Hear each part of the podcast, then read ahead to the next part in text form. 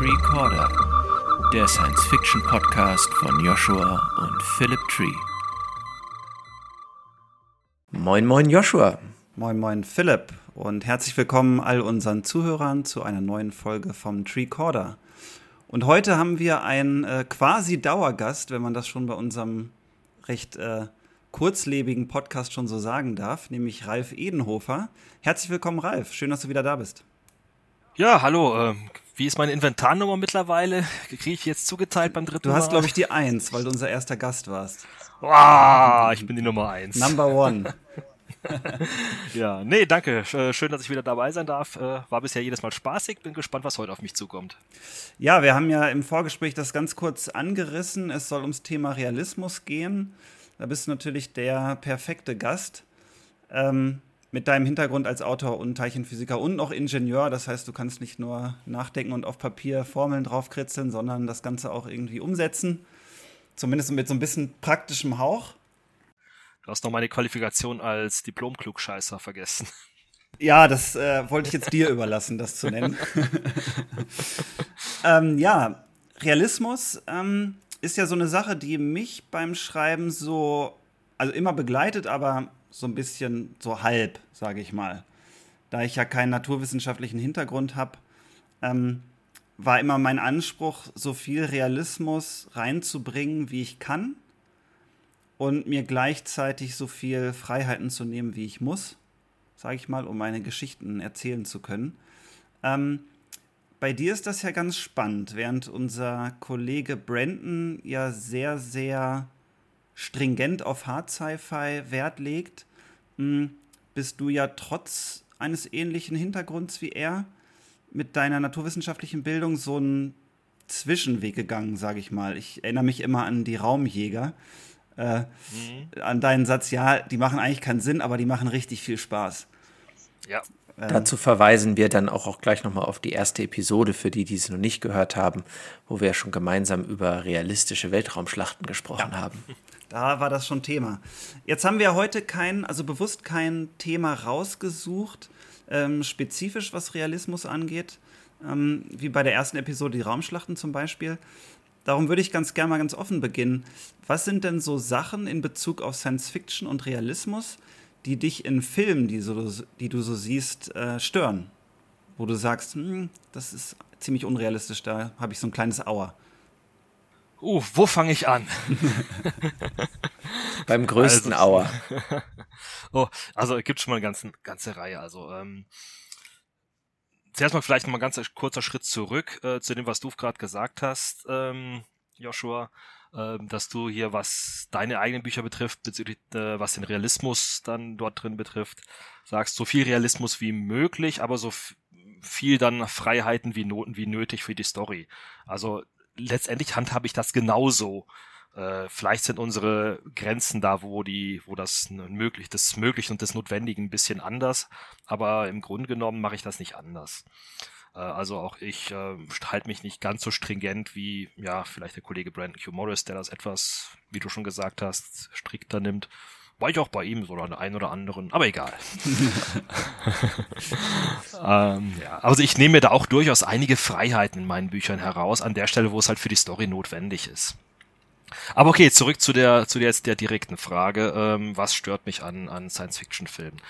Also, ähm, ein Punkt, den ich bei harter Science-Fiction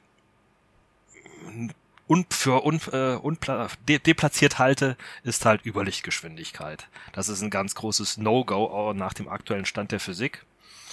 Ähm, nicht auszuschließen, dass irgendwie spätere Generationen Theorien das irgendwie doch mal ermöglichen oder sowas, aber derzeit ähm, ist die allgemeine Relativitätstheorie das Maß aller Dinge für die Beschreibung des Weltalls im Allgemeinen und Bewegungen da drin im Speziellen und alles Mögliche. Und die sagt ganz klar, nee, schneller als das Licht geht es nicht. Und auch nur in die Nähe der Lichtgeschwindigkeit zu kommen, ist sehr, sehr aufwendig. Von daher ähm, ist das eigentlich für harte Science Fiction in dem Sinne, wie ich es verstehe, ein ziemliches No-Go. Mhm. Da, und ähm, Wenn ich da mal kurz einhaken darf. Na klar. Ähm, das ist ja eine ganz spannende Sache, weil wir zu dem Thema FTL ja auch eine relativ große Diskussion auf unserem Discord-Server hatten. Ja, ich wollte gerade ähm, darauf zurückgreifen. Große Freude erstmal, dass da so eine coole Diskussion entbrannt ist. Hat ja sehr viel Spaß gemacht. Ähm, da waren so ein paar Sachen bei, die ich ganz interessant finde und die immer wieder genannt werden. Ähm, jetzt freut sich wahrscheinlich der Kollege Ivan Erdloff. Ähm, es gibt ja diese Standardlösung, das ähm, Wurmloch zum Beispiel.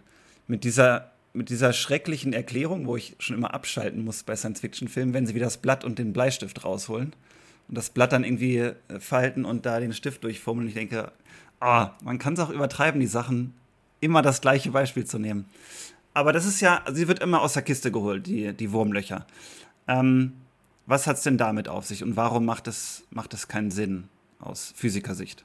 Also, ähm, da muss ich jetzt gestehen, äh, was die allgemeine Relativitä Relativitätstheorie, Raumkrümmung und sowas betrifft, das ist jetzt nicht mein Spezialgebiet. Also ich stamme, wie du anfangs schon erwähnt hast, aus der Teilchenphysik. Ähm, die beschäftigt sich prima mit dem Allerkleinsten. Also wenn es um Neutrinos geht, da fühle ich mich wohl in der Diskussion. Bei Raumkrümmung, da fühle ich mich auch eher auf dem Level eines interessierten Laien, also so auf ähm, halb äh, populärwissenschaftlichem Niveau. Ähm, von daher äh, bin ich da auch nur bedingt belastbar, muss ich ganz ehrlich sagen. Aber. Wir müssen dir gleich mal ein paar dumme äh, Fragen stellen, damit du weißt, was echte Laien sind, glaube ich. ja. ja, schon klar. Ja. Aber äh, so wie ich das Thema verstehe mit den Wurmlöchern, also ja, äh, der Raum ist irgendwie gekrümmt. Äh, und äh, ja, durch diese Krümmung wird dann wieder, wie du schon gesagt hast, an der Hand von dem gefalteten Blatt Papier und wenn man da durchstößt, kommt man schnell, schnell auf die, ganz schnell auf die andere Seite. Aber soweit ich äh, die derzeitige Interpretation der allgemeinen Relativitätstheorie verstehe, ist der Raum nur sehr, sehr schwach gekrümmt. Soll heißen, dieses Blatt Papier ist nicht gefaltet, sondern ist irgendwie so, so ganz, ganz leicht äh, nur gebogen. Und äh, da ergibt dann eine Abkürzung nicht viel Sinn. Also, ähm, das ist, ich stell's mir so vor, wie gesagt, das ist jetzt populärwissenschaftlich laienhaftes Niveau. Äh, wie wenn ich von äh, in Deutschland verreisen will von gestern habe ich die Tour gemacht von Aachen nach Deggendorf, wo ich mich gerade befinde. Ähm, und da, ja klar, auch da habe ich die Erdkrümmung überwinden müssen. Hat das, der hat mich zu einem leichten Umweg geführt. Ich hätte dann mich auch dann durch den Erdboden durchbohren können und dann den geraden Weg dann von Aachen nach Deggendorf nehmen können. Aber die Erdkrümmung macht auf dieser Entfernung nur so wenig aus, dass diese Abkürzung nicht viel Sinn gemacht hätte. Und ich fürchte, Ähnlich ist es dann auch bei dem äh, Zurücklegen interstellarer Distanzen durch Wurmlöcher. Das halt, wie gesagt, der Raum müsste schon sehr stark gekrümmt sein, dass ein Loch durch den Raum dann irgendwie durch da irgendwie äh, dann eine Abkürzung darstellen würde. Ist er aber nicht, soweit ich die Theorien, wie gesagt, verstehe. Und von daher ist das mit den Wurmlöchern, soweit ich es, wie gesagt, meinem Halbwissen da verstehe, ähm, nur bedingt sinnvoll für solche Reisen. Ähm, ja, was als Alternative, was gern genannt wird, anderen Möglichkeiten ist, dass halt irgendwelche ja, Hyperräume oder sowas gäbe, aber das hat, wie gesagt, mit moderner, mit Physik eigentlich so gut wie gar nichts zu tun. Es gibt zwar irgendwelche wilden Theorien, mag ich es gar nicht nennen, Hypothesen eher bezüglich Paralleluniversen oder sonstigen Sachen. Das ist auch durchaus interessant. So, aber wie gesagt, als Hypothese, aber da ist keine fundierte Theorie dahinter, die das in irgendeiner Weise rechtfertigt. Ähm, also aus meiner Sicht gibt es wie gesagt, physikalisch da nach aktuellem Stand des Wissens und der ist sehr, sehr gut experimentell bestätigt. Keine großen Chancen, äh, da solche Abkürzungen zu nehmen.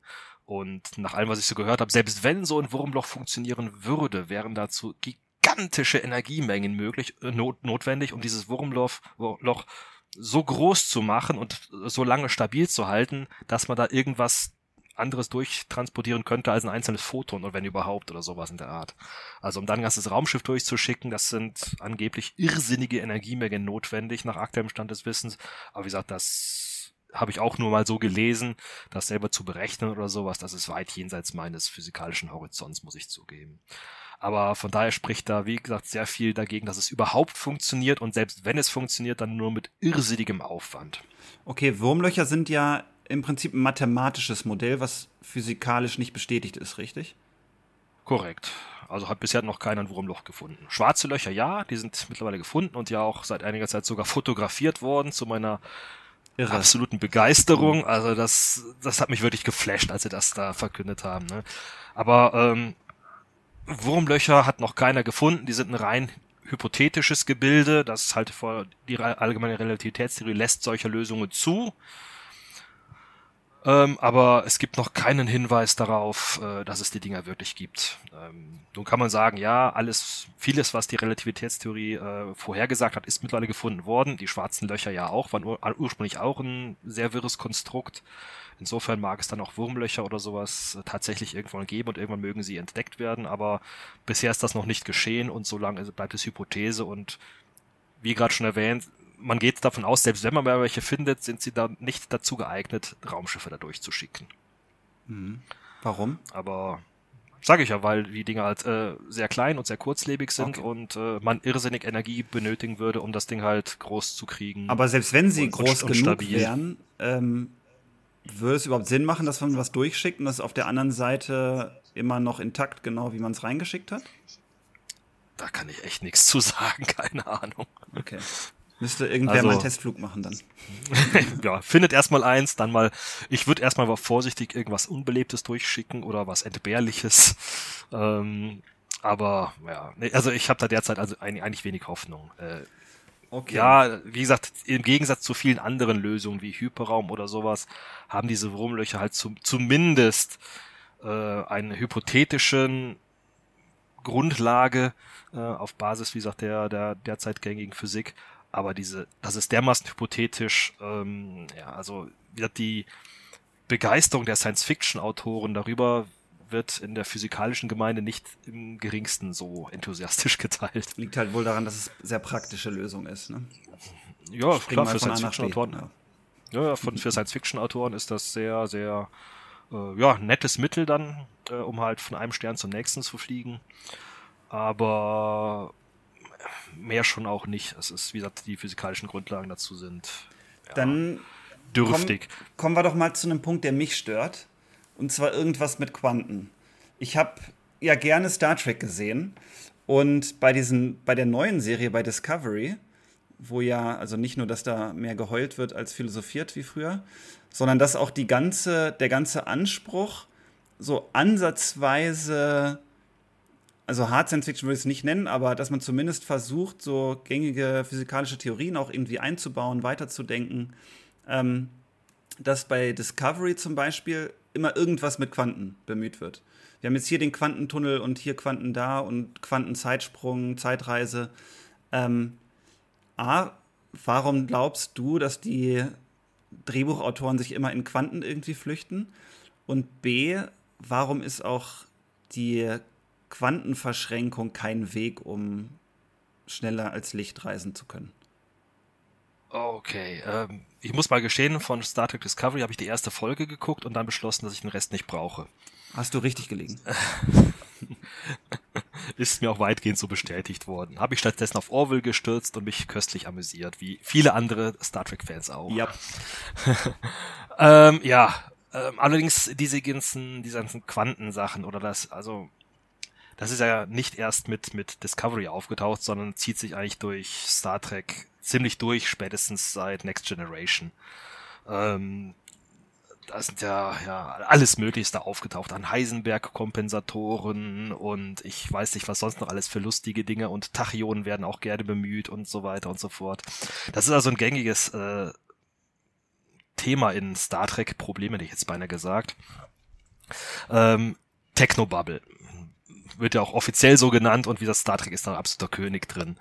Ähm, sie versuchen halt immer irgendwie ähm, Sachen irgendwie zu rechtfertigen. Und als wie gesagt halt irgendwann mal gesagt hat, ja, mit dem beamen, das kann nicht funktionieren wegen der Heisenbergschen Unschärferelation und so weiter. Es ist unmöglich, halt den genauen Ort und Zustand eines äh, Partikels irgendwie genau zu messen und dann von A nach B zu übertragen mit dem äh, Transporter. Muss ein Kompensator und, äh, Genau, dann haben sie gesagt, okay, dann äh, erfinden wir einen Heisenberg-Kompensator, der das halt kompensiert, ne, und gut ist. Also das für das Ding gibt es nicht die allergeringste theoretische Grundlage. Es wurde einfach beschlossen, okay, nennen wir so, macht, der macht das, wie auch immer. Und das ist nur eins von vielen Beispielen, die sich da durch Star Trek ziehen. Ähm, also das äh, machen die einfach gern. Ähm, warum sie diesen Anspruch haben, weiß ich nicht, vielleicht um sich von anderen ähm, Franchises abzusetzen, die sich da überhaupt keine Mühe geben, was ich auch sehr erfrischend und, und okay finde. Star Wars zum Beispiel. Ne, die sagen einfach, ja, Überlichtgeschwindigkeit, zack, weg, gut ist. Ne? Und, und Früher war es noch Lichtgeschwindigkeit. Wie wurscht. Wir gehen jetzt auf Lichtgeschwindigkeit. Ja, ja, dann genau. Ich, ja, wann wollen die denn ankommen? ja. Ähm, also wie gesagt, das ist, ist einfach eine Eigenschaft von Star Trek. Kann man davon halten, was man will, aber es ist einfach so, dass sie halt gern ähm, irgendwelche Begriffe aus der Wissenschaft verwenden. Wie sinnvoll sie die verwenden, das sei mal dahingestellt. Ähm, aber ja, es gibt ja auch viele ja, berühmte Fans. Stephen Hawking war ja ein äh, bekennender Star Trek-Fan und äh, gibt ja die äh, schöne Geschichte, dass er irgendwann mal auf, in den Kulissen da war, im, im, im Maschinenraum stand äh, vor dem Warp-Generator da und äh, dann gesagt haben soll, ich arbeite dran. weiß nicht, ob es weiß nicht, ob es stimmt, aber es ist auf jeden Fall eine schöne Geschichte und er ist ja auch mal da aufgetreten in dieser Pokerrunde persönlich und so weiter. Ja, ich erinnere mich. Ne? Star ja, Trek ist also natürlich ist ja auch der feuchte Naturwissenschaftlertraum quasi, ne? eine Utopie, in der Wissen ja. äh, das Geld abgelöst hat. Ähm, Absolut, also großartig. was Ne, also was die, die äh, gesellschaftlichen, sozialen Aspekte von Star Trek betrifft, äh, das ist ein ganz anderes Terrain, als was sie technisch machen. Das finde ich höchst interessant und diskussionswürdig. Gar keine Frage, aber ist ja heute nicht das Thema. Ne? Ja, aber zu deiner Frage, genau. warum benutzt, äh, ja, zu deiner Frage, warum bemühen die immer Quanten und alle möglichen Begriffe halt aus Teilchenphysik oder sonstigen Sachen? Äh, ja, weil sie es cool anhört weil sich es irgendwie so anhört, als würde dann irgendwie so ein Hauch von Wissenschaft doch drinstecken, der dann meistens nicht da ist oder halt nur nicht weiter darüber hinausgeht, als äh, dass irgendwer gesagt hat, nee, das kann so nicht funktionieren, wie bei Heisenberg und dann sagen sie, ja, Kompensator, zack, fertig und, und damit ist das Problem für die gelöst. Technobubble halt. Und dass da physikalisch irgendwas dahinter steckt. Die meisten Leute, die halt nicht Teilchenphysik studiert haben oder sowas, wissen das nicht, wie ab, wenig das, äh, was die da erzählen, mit äh, ja, wirklicher Wissenschaft zu tun hat und schlucken es dann einfach und was sie dann daraus mitnehmen, sei denen überlassen, ist auch vollkommen in Ordnung, spricht nichts dagegen. Ähm, aber als Physiker ist es dann teilweise schon belustigend, was die da machen. Und wenn sie jetzt dann halt wieder mal irgendwelche Sachen total falsch verwenden, das ist dann, ja, immer wieder zaubert einmal ein kleines äh, Lächeln oder Grinsen ins Gesicht, man denkt, oder manchmal auch den Kopf schüttelt und man denkt sich, nee. Aber egal, es ist Star Trek, man, ich guck's trotzdem gern, wie gesagt, abgesehen von Discovery. Aber hab, hab viele Sachen, Staffeln da komplett geguckt und konnte das auch genießen und wie gesagt, über diese kleinen Extras dann halt äh, auch schmunzeln und fand das jetzt nicht zwingend störend. Das ist, ist halt eine Eigenschaft, mit der muss man sich abfinden. Oder sie halt, wie gesagt, sogar genießen. Ähm, ja, zu deiner letzten Frage, Quantenverschränkung, da möchte ich passen an der Stelle. Auch das geht über meinen Horizont leider ziemlich hinaus. In der Diskussion, die da entbrannt ist über das Thema, haben wir das ja auch schon äh, aufgegriffen.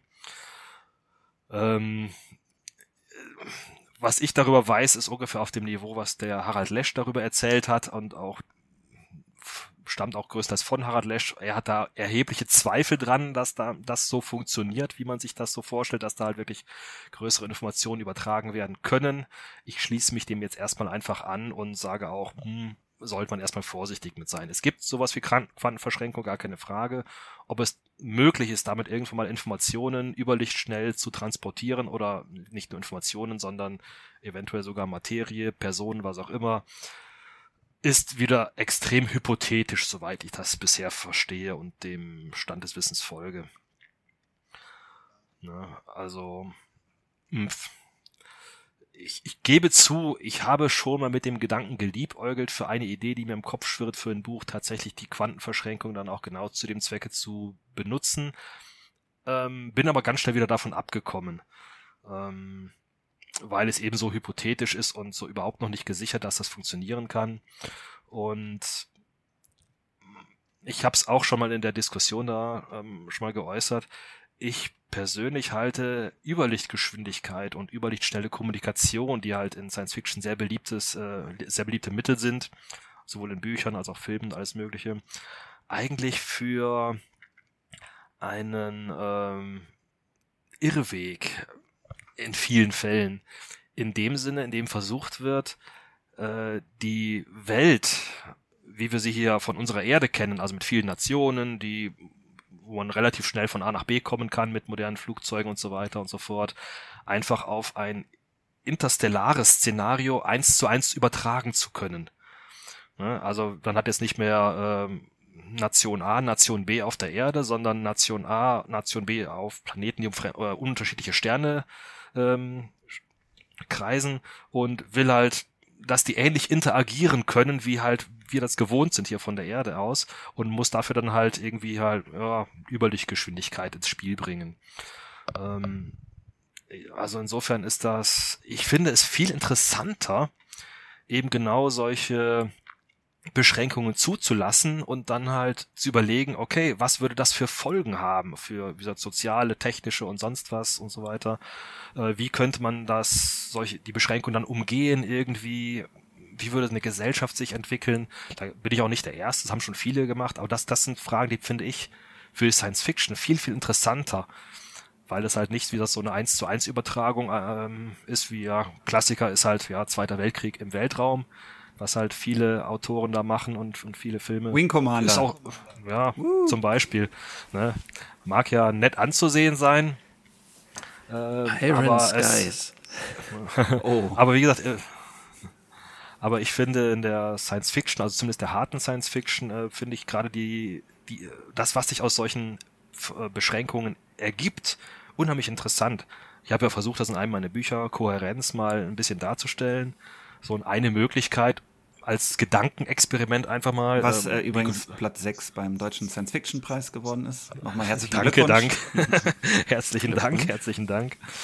Ähm, ja, das war halt mal. Also, ähm, das war ja auch der, das war ja auch der Charme von The Expense. Ne? Das war ja so die erste ja, genau. Space Opera, sage ich jetzt mal in Anführungsstrichen, die ähm, Orbitalmechanik mit reingebracht hat, äh, unterschiedliche halt G-Kräfte, wie die Leute aufwachsen und so. Das war schon cool.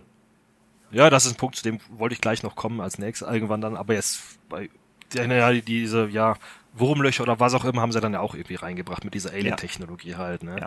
Wobei die es erfrischenderweise, was ich jetzt im Gegensatz zu Star Trek oder sowas ganz nett fand, gar nicht versucht haben, wissenschaftlich zu erklären.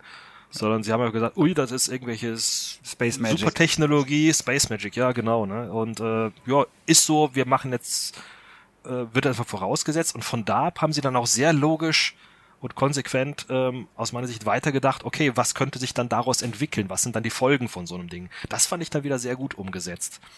Mhm. Insofern, ähm, wie gesagt, wenn man halt so ein physikalisches ja, Gesetz oder was, das halt der nach aktuellen Stand des Wissens äh, besteht, halt mal bewusst bericht und dann halt guckt, okay, was wären die Konsequenzen davon? Das können durchaus sehr, sehr interessante Szenarien werden teilweise. Ne? Selbst wenn sie dann auch irgendwas mit Wurmlöchern oder sowas zu tun haben. Wenn es gut gemacht ist, habe ich da auch Spaß dran, gar, gar keine Frage.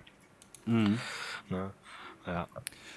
Okay. Ja, zu dem, was du gerade sagtest, Orbitalmechanik und so weiter, wäre auch ein nächstes Thema, das ich auf jeden Fall noch ansprechen wollte, bei dem zum Thema, ähm, was mir bei Science Fiction so Filmen oft nicht gefällt.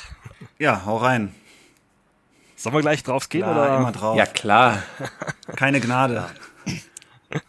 ja. Also, was bei den allermeisten Science-Fiction-Filmen falsch gemacht wird aus physikalischer Sicht, ist das Raum grundlegende Raumschiffdesign. Eine löbliche Ausnahme ist halt The Expanse, äh, das du schon genannt hast, weswegen es mir auch hervorragend gefällt und das Physikerherz höher schlagen lässt. Ähm, klassisches Beispiel halt wieder mal Raumschiff Enterprise, Star Trek, äh, aber da ist Star Wars genauso, äh, wenn man sich die, alle Raumschiffe anguckt, die da sind, dass die Ausrichtung der Decks, auf denen die Leute sich bewegen, halt ähm, parallel zur Flugrichtung ist. Also genau wie bei Autos, Schiffen oder was auch immer wir hier so kennen. Ne, da sitzt einer drin, guckt nach vorne und in die Richtung fliegt das Ding auch.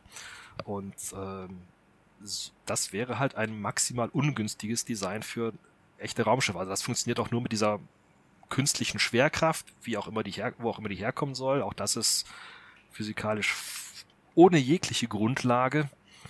Ähm, Und äh, kleine schwarze Löcher ja. im Fußboden war das witzigste, was ich bisher gehört habe dazu. Oh Gott, wo stammt das her? Das ist mir entgangen. Das weiß ich nicht mehr. Das war in irgendeinem Science-Fiction-Forum, wo jemand meinte, das könnte ja so gelöst werden. Das fand ich, fand ja, ich schon witzig. wäre eine Black Hole Basement. Ja. ja. Möchte ich jetzt, äh, das ist ein klassischer Fall von Kids don't try this at home. naja. Also, wie gesagt, so wie gesagt, künstliche Schwerkraft in dem, äh, der Form, wie es halt bei Star Trek, Star Wars oder in vielen, in den meisten anderen auch benutzt wird, ist auch keine, äh, widerspricht dem, dem Gedanken der harten Science Fiction, wie ich sie verstehe. Wie man es machen müsste, ähm, ist Expanse. Ähm,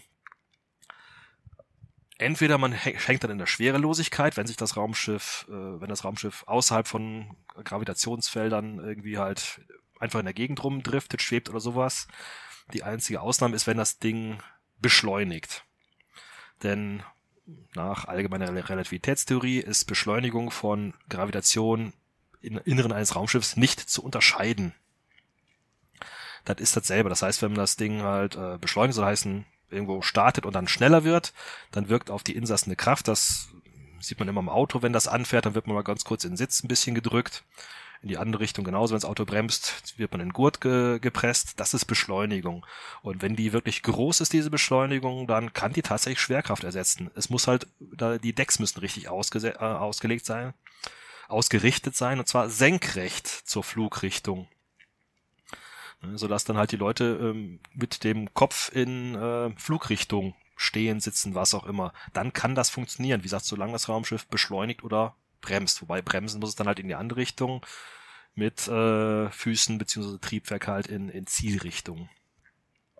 Und äh, so, genauso machen sie es bei Expanse auch. Und in der Zeit, wo es dann halt mal nicht beschleunigt, sondern irgendwie durch die Gegend nur driften würde oder sowas, da muss man halt sich mit Magnetstiefeln oder sowas behelfen. Aber wie gesagt, so müssten die der Decks ausgerichtet sein, um in einem Raumschiff, das halt zu starker Beschleunigung fähig ist, äh, dann halt zumindest in der Zeit sich sinnvoll bewegen zu können. Und äh, wenn man das nicht machen würde, also sagen wir mal, man hat so ein Raumschiff halt wie Enterprise und würde die halt stark beschleunigen und hätte da nicht die Trägheitskompensatoren oder Trägheitsdämpfer oder wie sie es ja auch immer nennen oder was, die dann halt da einspringen würden, wieder so ein Gadget, Space Magic, ähm, dann würden die Leute halt ganz gewaltig an die Rückwand der Brücke oder welches Raumes auch immer dann gehämmert werden und naja. Was ja immer dann passiert, wenn die Enterprise getroffen wird, ne? Ja, ja. Dann fliegen alle durch die Gegend. Wackeln so ein bisschen hin und her, sagen wir es mal so. ja.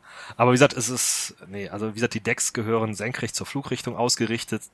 Dann kann man sich da wieder in den, in den Beschleunigungs- und Bremsphasen halbwegs ordentlich bewegen. Hängt davon ab, wie stark das Ding beschleunigt oder bremst.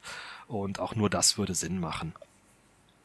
Ähm, alles andere ist eher eine schlechte Idee, wie für realistische Science Fiction. Und die einzige Möglichkeit, ähm, um, wenn das Ding halt nicht beschleunigt oder bremst, da dafür zu sorgen, dass die Leute trotzdem wieder irgendwo auf einer Deck, äh, auf einem Deck stehen, auf einerseits die Magnetstiefel, okay, die sind halt auf nicht auf ein bestimmtes Deck beschränkt, oder die elegantere Version ist halt Rotationsgravitation. Darf ich ganz kurz was zu den Magnetstiefeln sagen? Wir Sehr haben gerne. letzte Woche, als es um den Parabelflug ging, ähm, haben wir schon kurz darüber geredet, was mich wirklich stört bei allen Science-Fiction-Filmen, die irgendwie mit dem Mond zu tun haben, ist, dass die Leute draußen rumhüpfen und im Innenraum sofort normal gehen. Als wenn es auf oh, der ja, Erde Klassiker. war. Ich denke, das ist einfach unmöglich. Und genauso mit den Magnetstiefeln. Das hat mich bei Expense auch ein bisschen gestört. Wenn die auf der Hülle rumlaufen mit den Magnetstiefeln, dann sieht man immer richtigerweise, wie die Arme so ein bisschen schweben und es so ein bisschen clumsy aussieht. Aber sobald die innen rumlaufen, laufen sie auch wieder normal rum. Man hört dann zwar das Klick, Klick, Klick der Schuhe, was halt cool ist, man weiß, okay, die haben jetzt halt Magnetstiefel, aber die ganze Gestik mit den Armen und so ist identisch. Jo. Ist halt nicht Budget konsequent umgesetzt. Ja, klar, ist halt nicht konsequent umgesetzt, solche Sachen, aber wenn überhaupt mal sowas wie Magnetstiefel erwähnt wird, bin ich ja schon froh. Es passiert selten genug. man ist ja, man wird ja bescheiden als Physiker, der Science Fiction anguckt. Glaube ich. Ja, und man muss ja auch da vielleicht gucken, was ist auch ein Kompromiss zwischen äh, Umsetzbarkeit und auch Konsumierbarkeit. Ne? Also wie Natürlich. wäre The Expense zu gucken, wenn alle Szenen und es gibt ja also alle Szenen, die irgendwie im Weltall spielen, in Schiffen, ähm, immer komische Armbewegungen und so leicht überschießende Reaktionen der Leute hätten. Es wäre vielleicht ganz witzig, weil man dann die von der Erde und vom Mars und aus dem Gürtel noch an ihren Bewegungen hätte unterscheiden können, weil äh, vielleicht die Gürtler am gewöhntesten daran wären oder so. Aber ist ja auch die Frage, will das das Publikum auf die Dauer sehen? Ja. Ich würde es sehen wollen. Ja, weil wie sieht dann eine Schlägerei aus? oh, eine Schlägerei in Schwerelosigkeit, die wäre schnell beendet. So ein Tai Chi-Kampf oder so in Zeitlupe. ja, ja. ja. Nee, das sind alles, äh, ja, so Fragen für das Standardpublikum, ohne jetzt despektierlich wirken zu wollen, ja, für die ist das in Ordnung, die mögen das und ich kann das auch genießen, gar keine Frage. Und äh, ich muss zugeben, bei sowas wie, wie, wie Handgreiflichkeiten in, Schwer, in Schwerelosigkeit beziehungsweise in niedriger Gravitation war ich in meinen Büchern teilweise auch etwas, äh, naja, habe ich mal nicht immer so ganz genau genommen, weil es da einfach echt ein Storykiller wäre an der einen oder anderen Stelle. Also wenn zum Beispiel, ich habe mal eine Prügelei auf dem Mond gehabt und wie gesagt mit einem Sechstel G, was da herrscht, oder einem Siebtel oder was es ist, äh, wenn du da einmal einen haust, dann du kannst nicht richtig Schwung holen alleine schon äh, für, für so einen Schlag. Und wenn du ihn dann triffst, dann wirst du halt sofort die andere Richtung wegge äh, weggehauen und, und fällst selber um oder sowas. In Zeitlumen natürlich alles das wäre eine sehr, sehr uncoole Prügelei gewesen. Insofern habe ich da dann auch äh, der Story halber ein bisschen die Realität mal gebeugt und, und naja. Du musst dir dann mal äh, For All Mankind anschauen. Ich sage das ja irgendwie gefühlt jede Folge. Da haben sie das nämlich auch cool gemacht. Da gibt es ähm, einen Konflikt auf dem Mond und die überlegen, okay, wir würden gerne ein paar Astronauten bewaffnen, weil die Russen ja auch da sind. Und ähm, da haben sie dann A, das Problem, dass es wenn die Sonne da ist, super heiß ist und die Waffen wahrscheinlich irgendwie schmilzen oder so heiß werden, dass sie sich durch die Handschuhe brennen. Deswegen werden die alle irgendwie weiß angepinselt. Und als sie dann auf jemanden schießen, also A, das Rückstoßproblem natürlich, wird gut dargestellt. Mhm. Und B, ähm, was passiert, wenn die Kugel durch diesen Anzug geht mhm. oder die Sauerstoffversorgung trifft. Also dann verbrennt zum Beispiel einer in seinem Anzug und man sieht dann die Flammen quasi hinter dem Visier. Autsch. Und hatte der, hatte der reinen Sauerstoff in seinem Anzug drin oder was? Ja. Schlechte Idee. Kosmonauten. Ganz schlechte Idee. Ähm, ja, das war wirklich, wirklich spannend gemacht. Okay, war, muss, ich mal, muss ich mir mal merken. Ja, ist wirklich gute Serie. Das Innenraumproblem okay. haben sie auch so ein bisschen, aber gut, da gehe ich jetzt auch mal auf Budget und was Philipp schon gesagt hat. Wo wir gerade bei Prügeleien waren und jetzt äh, auch dem Schießen. Wir wollen nicht zur Weltraumschlacht abdriften, aber. Oh. Ja, da, da, wir wollen Folge eigentlich schon. Leute, Folge 1. ähm, Hatten wir schon. Aber äh, wir müssen doch trotzdem über Lichtschwerter und Laserpistolen sprechen, oder? Oh, wollen wir das wirklich? Nicht, dass er sich gleich den Kopf stößt am Tisch. Ja, äh, Lichtschwerter, ich liebe Lichtschwerter in Star Wars, gar keine Frage. Ist eine total super coole Waffe und was die Jedi damit machen. Also den, den, den äh, über Episode 1 bis 3 kann man streiten, gar keine Frage, aber in Episode 1, der, der Lichtschwertkampf ähm, zwischen den beiden Jedi und dem fiese Möb da, ähm, Darth Maul, äh, da ist mir das Herz auf. Da habe ich im Kino gesessen und große Augen gemacht. Ich sag, ja, so müssen Jedi und Sith gegeneinander kämpfen, so muss das sein. Du, äh, seit, seit Episode 8 und 9 sind das auch Meisterwerke, diese drei Filme. Definitiv. Ja. Ach nö, ich mochte die drei eigentlich ganz gern. Also kommen jetzt von der Story her nicht an vier bis sechs dran, gar keine Frage, aber so ein paar Features waren schon echt nett und die Lichtschwertkämpfe gehören dazu. Die haben sich auch anders als die neue Trilogie gesteigert nach dem ersten, muss man sagen. Also Episode 2 und 3 zwei fand ich schon besser als eins und drei war dann doch ziemlich gut sogar. Wie, ja, ja. wie ich finde. Definitiv. Und als Yoda dann tatsächlich mal sein Lichtschwert angemacht hat, also ha, das war einfach schön. Ja, das war schön zu sehen, wie er seine, seine geringe Reichweite kompensiert hat. Ja, äh, alles schöne Sachen, gar keine Frage, aber ähm, für Lichtschwerter sehe ich nicht die allergeringste physikalische Grundlage. Also nicht die allergeringste. Keine Ahnung. Also da ist nichts. Außer wenn Licht irgendwann das nach einem Meter stoppt. Ja, genau. Tut, ja. Mal schauen. ähm, also, nee, ist, ja, Star Wars ist halt Fantasy im Weltall. Gute Fantasy im Weltall, ich mag das gern. ich freue mich schon auf die nächsten Serien da, Mandalorian und Boba Fett und so, was alles angekündigt ist. Aber ich erwartete halt keine harte Science Fiction und das ist vollkommen okay. Und ja, die Lichtschwerter sind ein klassisches Beispiel dafür. Die Laserpistolen und so weiter vermutlich ähnlich. Die ballistischen ähm, Laserschüsse aus Episode 8, auch ein ja, Highlight. Ja, oder die, die Spacebomben, die dann nach unten fallen die möchte ich bitte nicht kommentieren müssen. Ja, ja das ist das. Gehen, da habe ich Grenzen über diese Tür wollen wir nicht Dinge, öffnen. reden können. Da, da hab, hätte ich beinahe geweint im Kino. Also das, nee, also, oh, das tat einfach, das tat einfach nur weh. Ah, oh, das, ach, nee, aber. Ja, das war schlimm. Wir wollen dann, wir wollen das Trauma nicht äh, wiedererwecken. Danke. Ähm, nee. Eben hast du ja über Raumschiffdesigns gesprochen. Da würde ich gerne noch mal hinspringen. Ähm, hm? Das war für mich nämlich auch eine ganz spannende Erfahrung, als wir Erebus und Terror zusammengeschrieben haben. Mhm. Ähm, ich wusste damals schon, dass man ziemlich viel Treibstoff braucht, wenn man so durch das interstellare Medium fliegen will. Und äh, du hast dich natürlich nicht lumpen lassen, hast das Ganze auch schön berechnet und so. Und hast dich dann irgendwann dazu herabgelassen, dass wir irgendwie so annähernd 10% Lichtgeschwindigkeit fliegen. Ich glaube, wir waren dann bei sieben oder so, kann das sein? Nee, nee, ich glaube zwei oder drei sogar nur. Irgendwie sowas, aber auf jeden Fall. Irgendwas Einstelliges. Irgendwas ja. Einstelliges, genau. Mhm. Ähm, und dann hast du gesagt, okay, das ist zwar ein bisschen viel, aber noch halbwegs realistisch.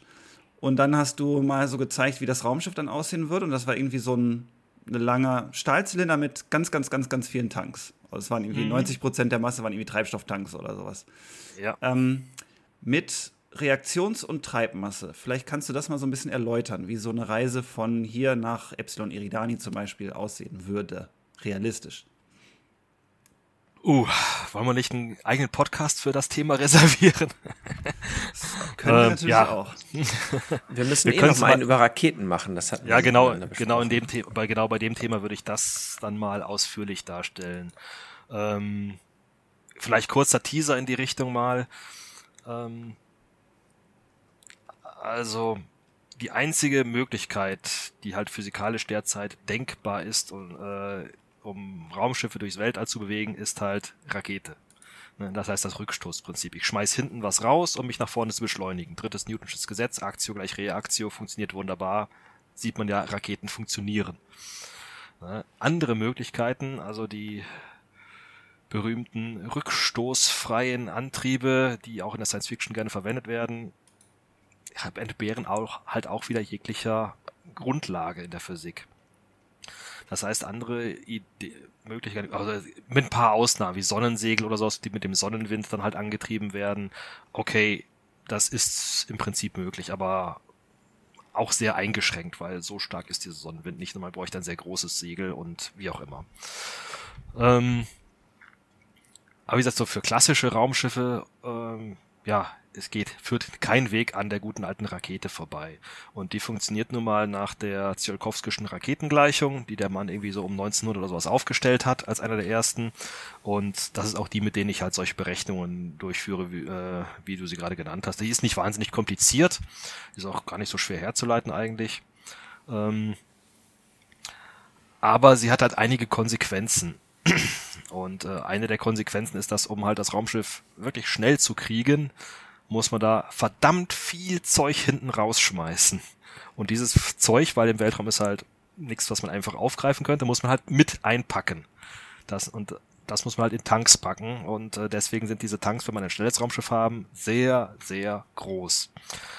Ähm, also entscheidend ist an der Stelle dass äh, das sogenannte Massenverhältnis, also volles Raumschiff, vollgetanktes Raumschiff zu leeres Raumschiff ohne deiner Treibstoff oder Treibmasse. Komm, ich kann ich gleich auch noch was kurz zu sagen zu dem Unterschied. Ähm, ich habe mal irgendwo gelesen, für die Saturn V, die Mondrakete, war dieses Verhältnis etwa bei 20. Das heißt, etwa, wie das, die volle Rakete mit, mit äh, äh, Treibstoff war 20 mal schwerer als die Rakete leer. So heißen 95 Prozent der Startmasse waren Treibstoff. Ne? Und äh, nur deswegen haben sie es geschafft, das Ding halt so schnell zu kriegen, dass man bis zum Mond konnte, also aus der, äh, aus der Erdschwerkraft raus und dann noch darüber hinaus halt bis zum Mond. Und das ist halt schon wirklich viel, 95 Prozent. Ne? Ähm, da ein bisschen kann man sich dann halt da muss man sich dann halt retten mit, mit mehrstufigen Systemen. Die Saturn V war ja dreistufig. Das heißt, man muss halt alles, was irgendwie geht an Masse dann halt einsparen. Soll heißen, wenn so ein Tank mal leer ist, dann schmeißt man den halt weg und nimmt gleich den, den Antrieb dazu und nimmt dann halt einen neuen Antrieb, den man, einen kleineren, den man halt vorher mitgeschleppt hat. Auf die Weise kann man dann solche Massenverhältnisse überhaupt realistisch umsetzen. Wie das damit bei solchen Stufen, Stufensystemen. Hat das Space Shuttle ja auch gemacht, mit dem großen Tank, den es dann abgeworfen hat und den Boostern und so weiter und so fort. Das ist halt gängige Technik. Das, das mehrstufige System. Macht ja auch SpaceX.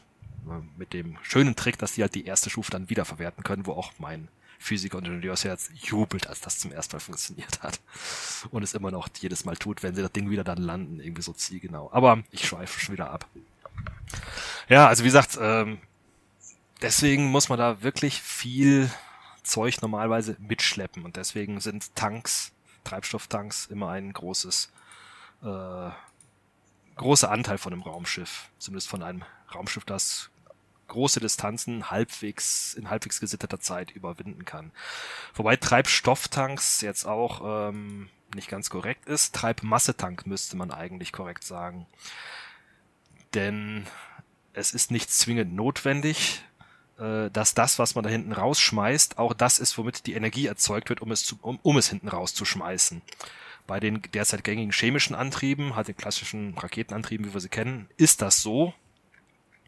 Ne, da wird halt, wie gesagt, ja, Edukte im Kla äh, idealerweise Wasserstoff und Sauerstoff. Gibt, gibt auch andere Treibstoffe, die benutzt werden.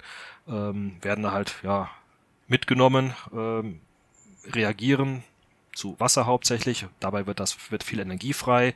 Das Wasser und das Wasser wird dann halt durch die Energie, die es dann halt bei der Reaktion erhält, hinten rausgeschmissen sehr schnell. Ähm, da sind also wie gesagt Treibmasse und Brennstoff möchte ich es mal nennen, also das, was halt das Zeug dann schnell macht, identisch. Das ist aber nicht zwingend notwendig. Ähm, man kann auch ähm, alles mögliche andere hinten rausschmeißen.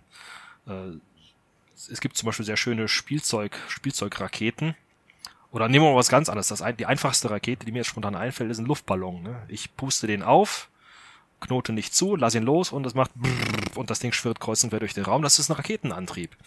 Ne? Da ist, wird nichts heiß oder sowas, es wird halt die Luft, da ist ein bisschen Luftdruck drin. Ähm, und die, der Luftdruck drückt halt die Luft da hinten raus und dadurch fliegt das Ding durch die Gegend. Ähm, es gibt ein paar noch etwas professionellere Spielzeugraketen.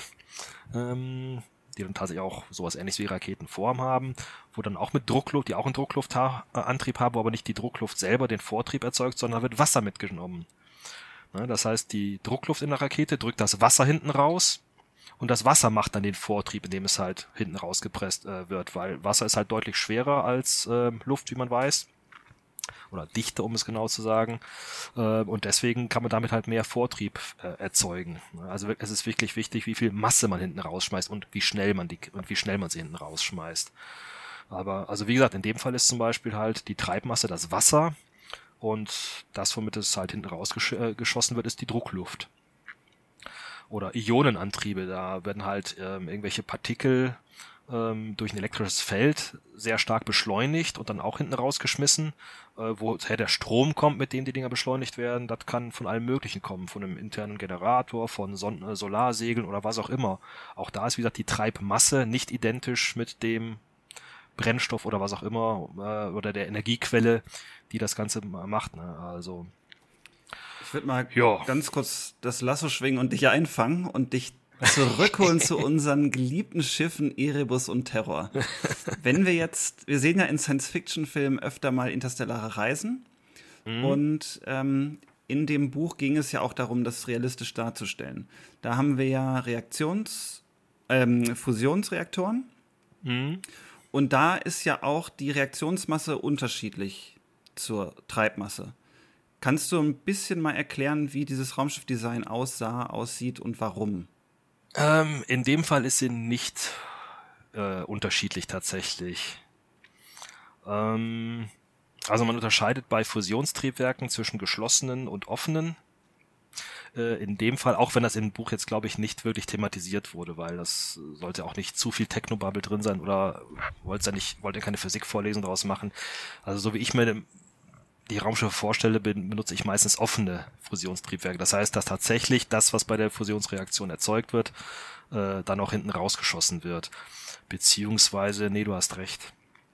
Äh, teilweise schmeiße ich noch Wasser als Treibmasse mit hinten rein, die genau. dann auch dann halt auf, aufgeheizt wird und dann, äh, du hast recht. Einmal bei Erebus Terra, genau, haben wir ja Eis getankt dann in, mhm. in Teil 2. Ja, ja, du hast recht. Äh, nee, ich nehme meinen Einwand zurück. Ja. Also die Reaktionsprodukte werden auch mit hinten rausgeschmissen, gar keine Frage. Also das ähm, Helium, was da halt erzeugt wird bei der Reaktion, Helium 4 in dem Fall.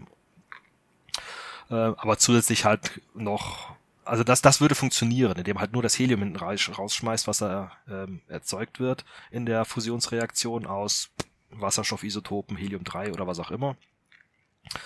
Ähm, allerdings würde das relativ wenig Schub machen und ähm, Schub ist auch was und insofern, ich habe mal irgendwo eine schöne Diskussion gefunden, wo dann das Einspritzen von Wasser halt in den Abgasstrahl eines solchen Fusionstriebwerkes als Nachbrenner bezeichnet wurde. Ähm, fand ich ein schönes Bild, also darauf läuft es endlich hinaus, äh, letztendlich hinaus. Und ja, da war da denn die Treibmasse ist das Wasser, primär zusätzlich zu noch dem, dem Fusionsprodukt ist halt so, so ein Mischantrieb letztendlich, aber ja, der Großteil des Vortriebs bei hohem Schub zumindest wird mit Wasser gemacht. Beziehungsweise auf die Weise könnte man quasi eine Gangschaltung mit einbauen, wenn man halt guckt, wie viel Wasser ich noch zusätzlich mit einspritze, weil da halt, das halt auch wieder dann energetisch einige Nachteile hat, aber das wird jetzt, glaube ich, die Diskussion hier wieder sprengen. Da machen wir lieber mal einen eigenen Podcast über solche Sachen. Da ist der spannende ja. Punkt in Bezug auf Realismus natürlich auch, was so Panzerung angeht. Da hatten wir ja auch damals drüber gesprochen, ähm, wenn man jetzt den Teil, wo die Crew drin ist, panzern wollte, wäre das ja alles quasi unter den Wassertanks. Aber wenn da erst durchgeschossen wird, hat man danach ja auch nicht mehr so viel Freude an seiner interstellaren Reise. Ja, muss nicht unter den Wassertanks sein, aber äh, Panzerung hat generell das Problem, dass sie halt schwer ist, normalerweise. Das ist die Eigenschaft von, von Panzerung. Und äh, ja, wenn ich halt ein Massenverhältnis von vollgetanktem Raumschiff zu leerem Raumschiff haben will, das halt irgendwo der Größenordnung von 10, 20 oder was auch immer liegt, um halt wirklich hohe Geschwindigkeiten erreichen zu können, heißt das, wenn ich, wenn dann halt, äh, ja, das leere Raumschiff mit, mit der Panzerung, die ja da dazu schlägt, schon verdammt schwer ist, dann explodiert halt die Menge an, an, an Treibstoff, die ich da mitführen muss, ins Unendliche. Also ein schweres gepanzertes Raumschiff zu beschleunigen, ja, da brauchst du halt dann irrsinnig viel ja, Treibmasse letztendlich, um das dann irgendwo hinzukarren. Das heißt, je schneller ich das sein will, desto mehr Treibstoff brauche ich. Das heißt, desto größer und schwerer wird das Raumschiff und desto mehr Panzerung ich brauche auch. Jo. Und Panzerung braucht ja so ein Raumschiff auch, weil es, wenn es so schnell ist, mit bei so Kollisionen mit Partikeln äh, Probleme kriegen kann, ne? Ja, wäre empfehlenswert, da irgendwie zumindest an der äh, in Flugrichtung irgendwie einen Schild zu machen, der dann äh, interstellare Partikel oder sowas dann abhält. Ähm, oder halt Staubkörner oder sonst irgendwas, die halt, ja, bei, wenn ich irgendwo im einprozentigen Bereich der Lichtgeschwindigkeit bin, ähm, alles, worauf ich treffe, was halt selbst in Ruhe ist, ähm, ja, der Auf, ist, ist egal, was, was sich bewegt hat, das Raumschiff oder das, das Staubkorn, ähm, die relative Geschwindigkeit ist entscheidend. Wenn das Raumschiff schnell ist, dann reicht halt ruhendes Staubkorn, das ich zufälligerweise getroffen habe, um halt wirklich großen Schaden zu machen. Ja, wie wenn ich mit dem Auto gegen einen ruhenden Baum fahre, geht das Auto trotzdem kaputt. Mhm. Also ähm, insofern, ja, ein bisschen Panzerung braucht man. Also, aber das ist trotzdem, man, man muss halt das Raumschiff so leicht machen, wie es irgendwie geht um da halt den Effekt zu haben, zu wollen, um hohe Geschwindigkeiten erreichen zu können. Ich meine, sieh dir die Raumfahrt an, ne? das ist halt, ja, Leichtbau vom, vom Feinsten, was die da machen. Ne? Also ich, die, ähm, die Mondlandefähre, um mal wieder zur meiner geliebten ähm, Apollo äh, zurückzukommen, ähm, die musste auch extrem leicht sein. Deswegen haben sie die irgendwann die Außenhülle wegge weggenommen bei der Konstruktion und durch diese Folie, durch eine Folie ersetzt, die das Ding halt abgedeckt hat nach außen nur noch. Da haben auch einige Leute erstmal aufgeschrien und Panikattacken gekriegt. Aber ja, es wurde dann halt aus Gewichtsgründen gemacht. Also Leichtbau ist das A und O in der Raumfahrt, in der gängigen absolut noch. Und sowas wie, wenn ich schätze mal, wenn du einem NASA oder einem SpaceX-Ingenieur was von Panzerung erzählst, kriegt ihr erstmal auch äh, eine Panikattacke oder was auch immer. Das ist einfach mit der derzeitigen Technologie nicht, nicht, not, äh, nicht möglich, äh, sowas zu machen. Also wie gesagt, gepanzerte Ra Kriegsraumschiffe oder sowas mit einem chemischen Antrieb, das ja, unbewegliche Monster. Denkst also du, denkst du als Physiker überhaupt, dass die Materialforschung mal so weit kommt, dass man ein Raumschiff auf Lichtgeschwindigkeit bringen kann und es so eine Kollision mit einem interstellaren Staubpartikel überhaupt übersteht? Weil das sind ja un unfassbare Energiemengen, die da frei werden. Ne? Definitiv. Also erstmal schon die Energiemenge, die man braucht, um das Raumschiff in die Nähe der Lichtgeschwindigkeit zu kriegen, ist irrsinnig. Äh, also erstmal schon aus dem ja, genannten Grund, dass überhaupt ähm, schnell zu kriegen, brauche ich halt, wie gesagt, mit einem Raketenantrieb irrsinnig viel Treib, äh, Treibmasse. Der zweite Aspekt, oder das mal kurz als, als Klammerbemerkung, der noch eine Rolle spielt in der Tsiolkovskischen Raketengleichung, ist übrigens die Geschwindigkeit, mit der das Zeug hinten rausgeschmissen wird. Und die muss man halt möglichst hoch setzen, dann kann man da ein bisschen was drehen. Und Fusionstriebwerke zum Beispiel können halt deutlich höhere Ausstoßgeschwindigkeiten erreichen als, als die derzeit gängigen chemischen Antriebe zum Beispiel. Deswegen nehme ich so gern Fusionstriebwerk, weil die halt viel mehr Energie bereitstellen, um das Zeug zu beschleunigen. Klammer zu.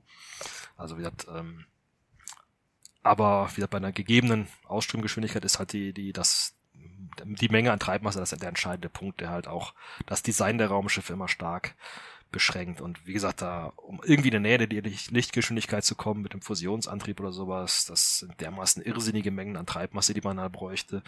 Und wenn es dann in die höheren Prozentbereiche der Lichtgeschwindigkeit kommt, hat man noch ein anderes Problem nämlich für die äh, Relativitätstheorie. In dem Fall reicht die spezielle Relativitätstheorie aus, die besagt, dass dann halt auch äh, die relative, äh, ja, die Masse des Raumschiffes immer höher wird. Also ähm, ja, das sind dann relativistische Effekte. Ähm, also um das äh, Raumschiff ja, wenn man halt in die Nähe der Lichtgeschwindigkeit kommt, äh, ja, wird diese, das ist nicht eine abrupte Grenze, äh, eine abrupte Mauer, gegen die man dann irgendwann stößt, sondern der Weg dahin wird halt immer beschwerlicher, je mehr ich dem nähere. Das, die Masse, die nimmt immer mehr, die relative Masse, relativistische Masse, muss man sagen, nimmt immer mehr zu, so dass ich dann halt auch irgendwann das Ding so schwer wird, dass ich es gar nicht mehr beschleunigen kann. Je, je näher ich mich halt der Lichtgeschwindigkeit nähere, das ist halt, wie gesagt, auch so ein unschöner Effekt. Also wie gesagt, in die Nähe der Lichtgeschwindigkeit zu kommen, ich traue mich halt so in den einstelligen Prozentbereich, eventuell mit ganz, ganz viele ingenieurstechnischer Fantasie. Aber darüber hinaus, das halte ich für ziemlich illusorisch. Insofern dann auch sich über sowas Gedanken zu machen, was passiert, wenn dann halt ein Raumschiff mit 95 äh, Prozent der Lichtgeschwindigkeit auf den Staubkorn trifft. Boah ja, es geht irgendwie viel kaputt. Aber sagen wir so, wenn man die Technologie im Griff hat, um ein Raumschiff so schnell zu kriegen, dann kriegt man das mit dem Staubkorn auch vermutlich hin. Okay. Und eine Sache, die mich auch noch überrascht hat, als es ums Thema Realismus ging, waren die Abgasfackeln. Das fand ich ganz, ganz spannend. Ich hatte dich vor ein paar Monaten mal gefragt, da ging es mhm. um Teleport, wo ja so eine große Flotte mit irgendwie 10% Lichtgeschwindigkeit auf die Erde zukommt. Und ich dich gefragt habe, wenn die jetzt mit äh, Fusionstriebwerken fliegen und wie lang wäre denn so diese Plasmafackel, die hinten rauskommt? Mhm. Vielleicht kannst du da mal was zu sagen, weil das wird scheinbar auch nicht so richtig dargestellt in den Filmen. Selten. Ähm, ich weiß nicht, wie lang sie wäre. Keine Ahnung. Könnte man sicherlich irgendwie berechnen. Ähm, was sie sicherlich wäre, sehr lang. Also in meinen Büchern nenne ich normalerweise Kilometer, und, ohne da jetzt irgendwie eine, eine genaue Zahl zu nennen, und zwar viele Kilometer. Mhm. Ähm, weil ich habe es ja gerade schon erwähnt, der zweite wichtige Faktor neben der Masse der, der, der, Treib, äh, der, der Treibstoffmenge, die man hat, also Treibmassemenge, die man dabei hat, ist die Ausstoßgeschwindigkeit, die muss halt maximal hoch werden, um da halt aus dem, was ich an Treibmasse mit mir führe, möglichst viel rausholen zu können an Geschwindigkeit für das Raumschiff.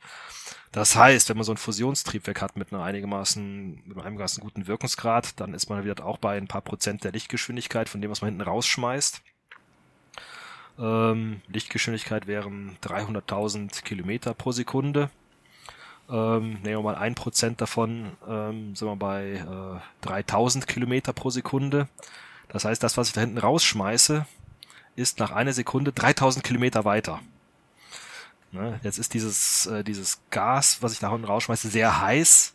Äh, heiß bedeutet, äh, dass es halt sehr schnell diffundiert in alle möglichen Richtungen, sich also sehr schnell verdünnt weil die Teilchen sich gegenseitig abstoßen und so weiter.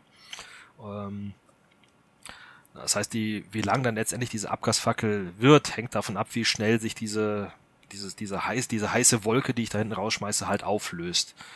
Aber wenn ich mal davon ausgehe, dass das, keine Ahnung, sei es eine Zehntelsekunde oder sowas dauert, bis das irgendwie so weit dissipiert ist, dass es ähm, nicht mehr leuchtet oder sichtbar ist oder sonst irgendwas, äh, dann bin ich immer noch bei 300 Kilometern, wo das Ding halt noch, wo das Zeug halt noch sehr komprimiert zusammen ist und da hinten rausgeschossen wurde. Also daher komme ich halt auf so, aus solchen vagen Überlegungen. Das heißt, man äh, würde in einer richtigen Kameraeinstellung wahrscheinlich eher einen Riesenschweif sehen und kein Raumschiff. Definitiv, ja. Also, das also würde ja aber auch heißen, wenn ein Raumschiff auf einen Planeten zufliegt und dann abbremst, äh, ja. damit muss man ja sehr rechtzeitig fertig sein, damit man nicht äh, Toastbrot auf dem Boden erzeugt, ne? Ja, definitiv. Nicht nur ein Planeten. Wobei ein Planet geht einigermaßen, zumindest wenn er eine Atmosphäre hat. Bei der Amneone wird es viel böse. Oder auch wenn ich irgendwelche Raumstationen oder sonst was anfliege. Also in meinen Büchern wird es so gemacht, dass halt der Fusions, das Fusionstriebwerk frühzeitig ausgeschaltet wird und dann das letzte Stückchen tatsächlich mit, mit einfachen chemischen Triebwerken zurückgelegt wird. Genau aus dem Grund, um halt das Ziel nicht zu rösten. Mhm. Ne? Und auf der anderen Seite, ähm, ja, äh, möchte auch wieder auf meine Bücher verweisen ähm, ist das natürlich so ein, so ein Antrieb auch eine irrsinnige Waffe. Mhm. Das ist, das ist eine, eine, ja, das ist eine, eine Partikelkanone vom Feinsten. Ne? Ein, ein Terawatt Schweißbrenner, den man da hat. Und äh, ja, das, nach das dem so feuchten Traum der Warhammer-Inquisition. ja, Cleanse, Purge, Kill. Ne? Hab auch ich nicht erfunden, das ist in, in Science Fiction ausführlich schon äh, beschrieben worden. Ähm, irgendwo hat es mal einer so schön gesagt, ähm, jedes Raumschiff mit einem für die Science Fiction interessanten Antrieb ist eine Massenvernichtungswaffe. Ja, das trifft's. Mhm. Ist so. Und äh, für die Science Fiction interessant heißt halt irgendwas, wo eine Reise nicht fünf Jahre dauert, von hier bis zum Jupiter oder sowas. Ja, also ja, das sind irrsinnige Energien und diese Energien kann man natürlich auch destruktiv einsetzen. So, eine, so ein Triebwerk, so ein Fusionstriebwerk, ja, das ist eine, eine Waffe sondergleichen. Ähm, wie gesagt, auf eine Entfernung von wie viel auch immer. Jetzt sind wir fast, Kilome hunderten fast Kilometern. schon wieder bei den Raumschlachten angelangt. Ja, ja. Ich merke schon, das äh, kommt man nie so ganz drum rum. Du, du hast es ja provoziert. Schon, wir haben jetzt ja auch schon so die letzte Stunde uns viel mit den Feinheiten beschäftigt, die so auffallen, wenn man Science Fiction guckt oder auch Science Fiction liest. Ich würde gern mal so ein bisschen die böse Frage in den Raum stellen, warum überhaupt Realismus? Also was, was gibt es dir als Autor zu sagen, okay, ich lege mir die Fesseln des Realismus an, ich überspitze jetzt mal. Mhm. Ähm, und anstatt tolle Fantasy im Weltall zu schreiben. Genau das. Ich habe es, glaube ich, vorhin schon erwähnt. Du hast es jetzt auch wieder aufgenommen. Ja, äh, ich kann Fantasy schreiben im Weltall, klar, das ist kein Problem. Machen viele auch, liest sich auch gut, lese ich auch gelegentlich gerne oder guck's mir gerne an. Ähm, aber ich finde es einfach interessanter, auch eben diesen Realismus sich mal anzugucken. Das heißt, Science Fiction ist für mich zum großen Teil das Was wäre wenn Spiel. Ne, sowohl ähm, so aus gesellschaftlicher Ebene als auch techn technologisch. Und ähm, das macht für mich den Reiz aus und den Unterschied zur Fantasy auch. Ähm, dass man halt ja dann nicht irgendwas erfindet, eine Form von Magie, in Form von, was weiß ich, was muss jetzt auf der einen in der klassischen Fantasy halt äh, so ein Zauberer, der Blitze spuckt, äh, in der Science Fiction halt Überlichtgeschwindigkeit, ähm, Laserschwerter oder sonst irgendwas. Das ist Fantasy. Das ist, hat sich jemand ausgedacht, ist lustig, entbehrt aber jeglicher Grund, jeder, jeglicher wissenschaftlichen Grundlage. Aber eben genau diese wissenschaftliche Grundlage herzunehmen, als Spaßbremse oder wie auch immer man es nennt. Ähm, das ist eben das, was, was Science Fiction, also harte Science Fiction für mich so interessant macht. Halt gucken, okay, so sind die derzeit gegebenen Regeln in der Wissenschaft halt, die derzeit ja gängigen, äh, allgemein anerkannten Naturgesetze sind so. und was ergibt sich daraus, wenn man sie einfach mehr oder weniger konsequent anwendet. Wie gesagt, technologisch auf der einen Seite und gesellschaftlich auf der anderen Seite. Das sind für mich die, die Herausforderungen, äh, und das ist das, was mir in der Science Fiction so Spaß macht und sie halt, wie gesagt, auch von der, von der Fantasy unterscheidet. Ja, das ist halt nicht das Setting, äh, ob es jetzt auf einer mittelalterlich anmutenden Welt ist, wie auch immer sie dann heißen mag, ähm, oder im Weltall, es bleibt Fantasy, ähm, sondern ist halt die, ja, die, die, die Grundlage, auf der das Ganze aufbaut. Sind das irgendwelche willkürlichen Annahmen, ähm, oder halt irgendwas, was halbwegs fundiert ist auf ja der Physik, die ich nun mal liebe, ähm, weswegen ich das Zeug auch studiert habe. Ja. Also.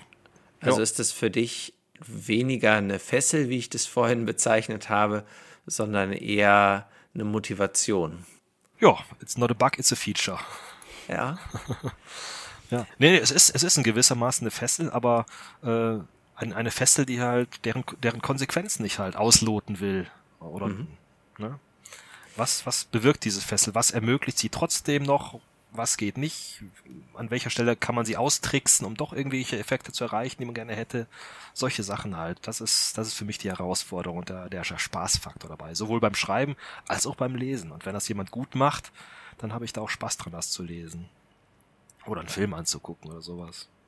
Jetzt haben wir ja vorhin schon mal bei äh, Star Trek über die, ähm, deren Trick im Umgang mit aufkommenden Grenzen der Physik, ne, mit dem, äh, was war das, Heisenberg-Kompensator. Kompensator.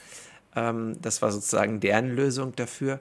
Wie gehst du da vor, wenn du an so einen Punkt kommst, wo du dann merkst, ah, jetzt würde ich eigentlich gerade das und das umsetzen wollen, so storytechnisch, aber merke, nee, halt, wenn ich mir das jetzt mal genau angucke oder in deinem Fall würde ich jetzt mutmaßen mal genau durchrechne, dann geht das ja gar nicht.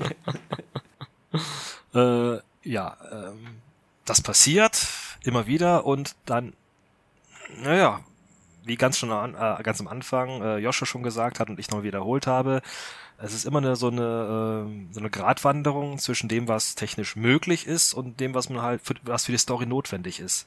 Und da muss man halt irgendwo seine Grenzen setzen. Und einige Aspekte, ähm, einige des ach, knallharten Realismus beim Raumschiffen zum Beispiel äh, missachte ich auch ganz schlicht und einfach. Ähm, um ein Beispiel mal zu nennen, ähm, Abwärme.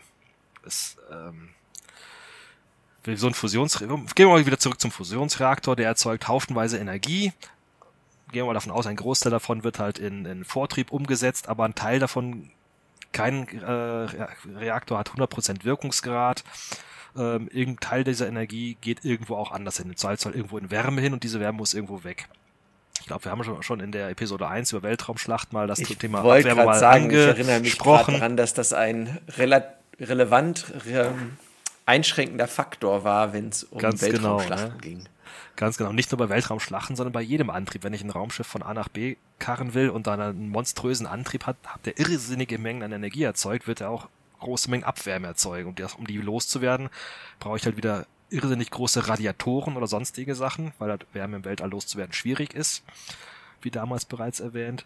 Und äh, ich finde halt Raumschiffe gerade Kriegsraumschiffe, die, keine Ahnung, kilometergroße glühende Segel mit sich rumschleppen, irgendwie unsexy und doof. Ja, ich erwähne Radiatoren in meinen äh, Büchern auch immer wieder und wenn das Raumschiff halt lange Zeit beschleu beschleunigt, also der Antrieb äh, angewiesen ist, dann glühen die auch und sind heiß gelaufen und so weiter. Das wird mal erwähnt. Aber ich fürchte, die Ausmaße, die Größe der Radiatoren, wie ich sie in meinen Büchern beschreibe, ist vollkommen un, äh, ja, viel zu gering, um da auch nur halbwegs den Effekt zu erzielen, den man braucht. eingebaut. Was auch immer. Also ich glaube, solche Radiatoren, äh, die auf so kleine Fläche, wie ich sie da beschreibe, funktionsfähig äh, rüber die Wärme ableiten, sowas gibt's nicht und ist auch nicht in Sicht. Also das sind so Aspe aber jetzt abgesehen von den, den Lesern extremst harter Science Fiction, sowas gibt's natürlich auch. Ähm, glaube ich, interessiert es die meisten Lesern auch nicht so. Insofern gönne ich mir tatsächlich einige Freiheiten, auch sehr bewusst. äh, in, in solchen Fragen. Ne? Ich nehme es halt so genau, wie es halt geht, wie ja Joshua schon gesagt halt, wie es halt äh, möglich ist.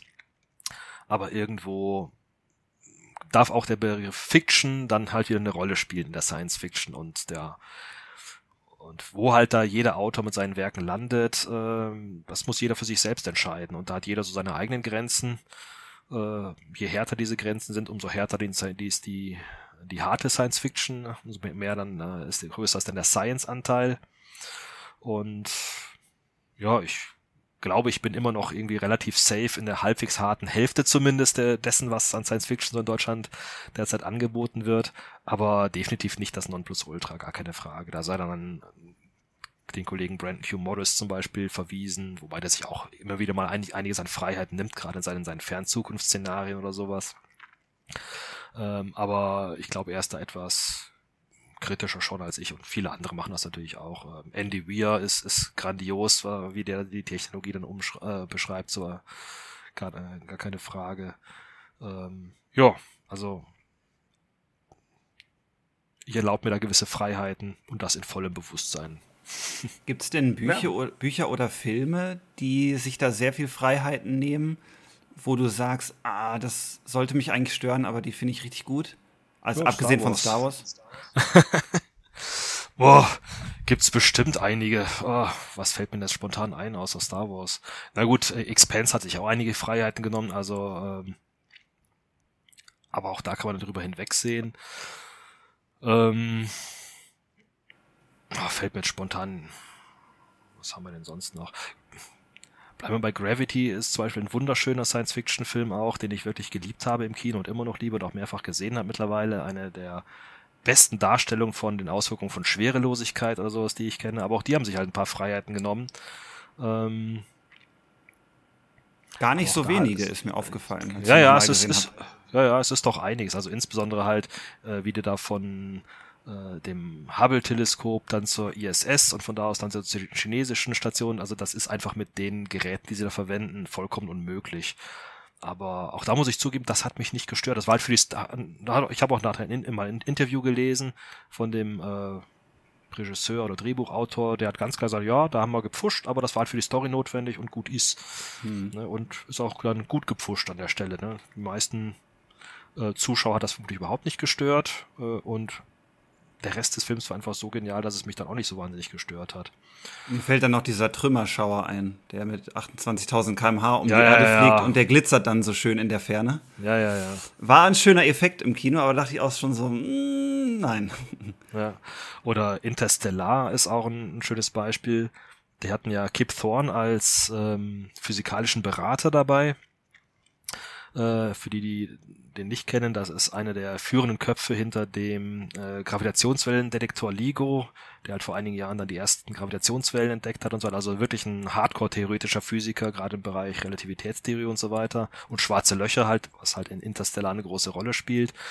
Und der hat ein Buch darüber geschrieben, auch The Physics of Interstellar ist ziemlich gut, weil er halt auch diese ganzen physikalischen Aspekte dann halt beschrieben hat und gesagt hat, okay, an der Stelle hat man sich ziemlich ähm, hat der Regisseur sich sehr hart an meine Vorgaben gehalten. An der Stelle war halt für die Story notwendig, dass man die Physik so ein bisschen außer Acht lässt und so weiter. Und das war auch sehr, sehr spannend zu lesen.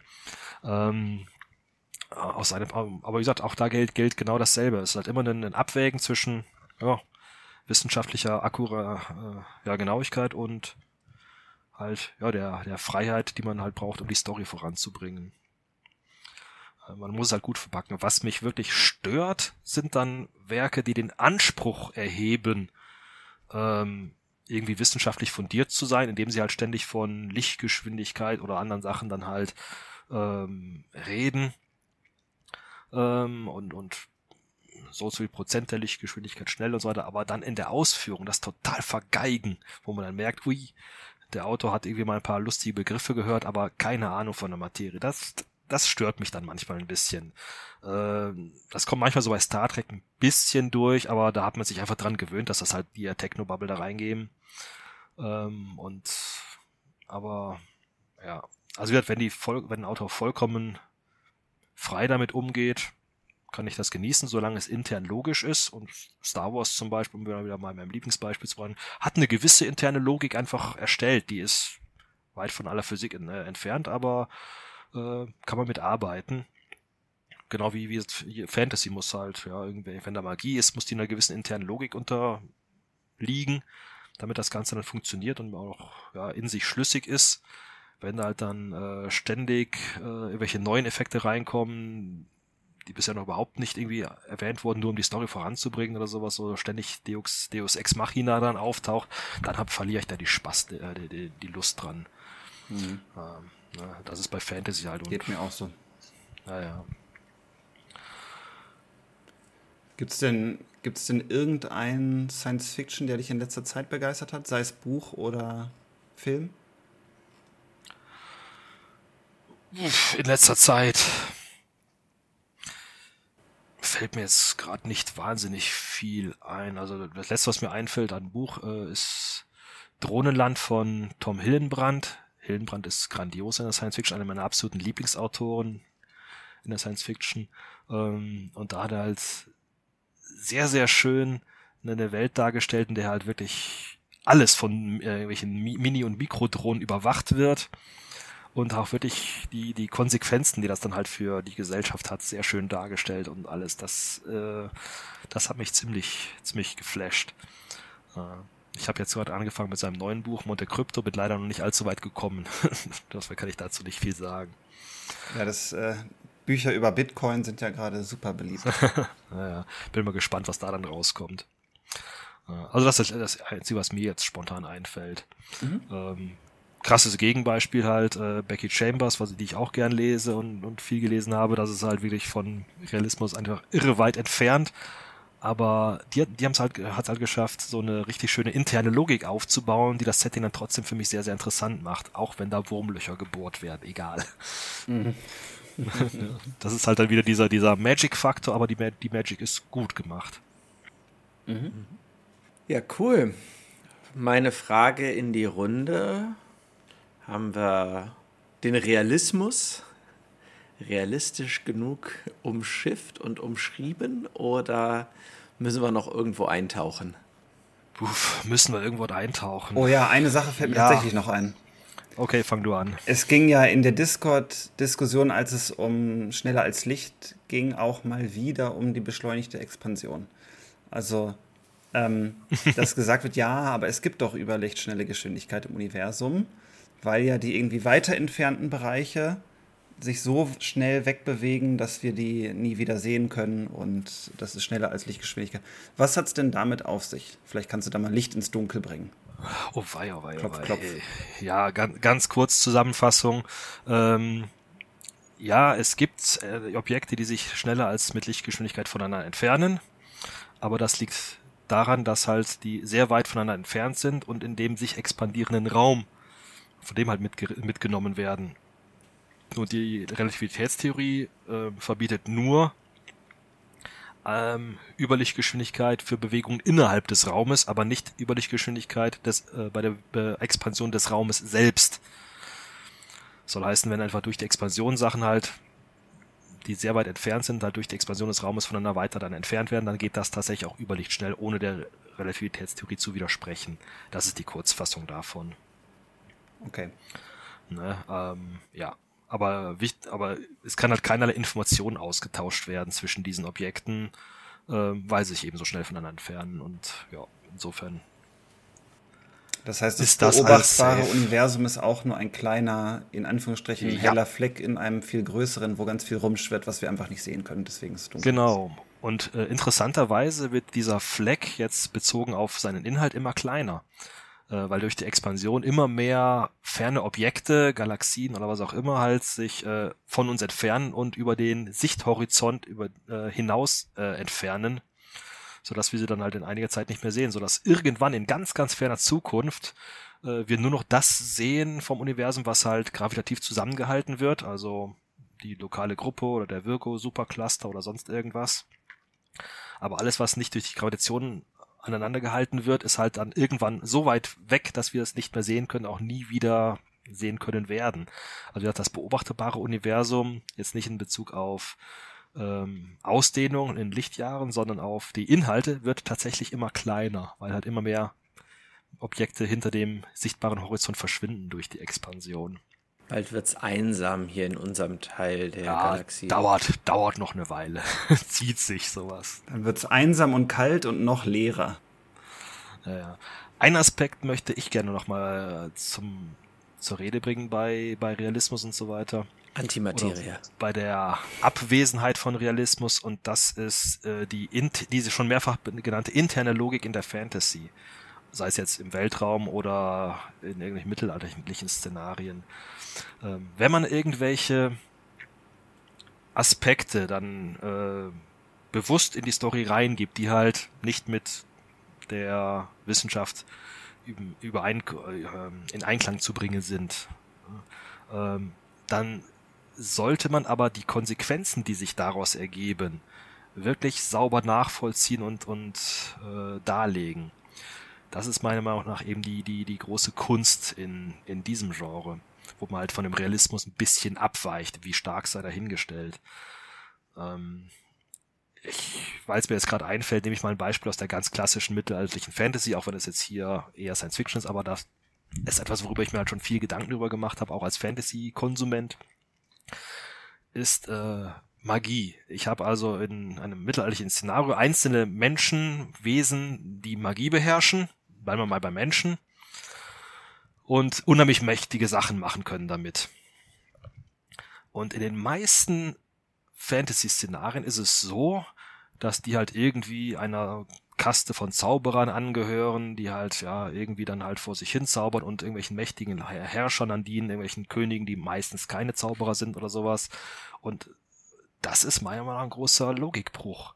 Wenn ich eine Welt habe, in der einzelne Menschen derartige, über derartige Macht verfügen, ähm, eine Welt, in der halt, ja, wie den meisten mittelalterlichen Fantasy-Szenarien halt der Stärkere gewinnt und das Oberhand, dann denke ich, würde diese Welt unweigerlich von Magiern beherrscht werden und nicht von irgendwelchen weltlichen Königen, Fürsten oder sonst irgendwas.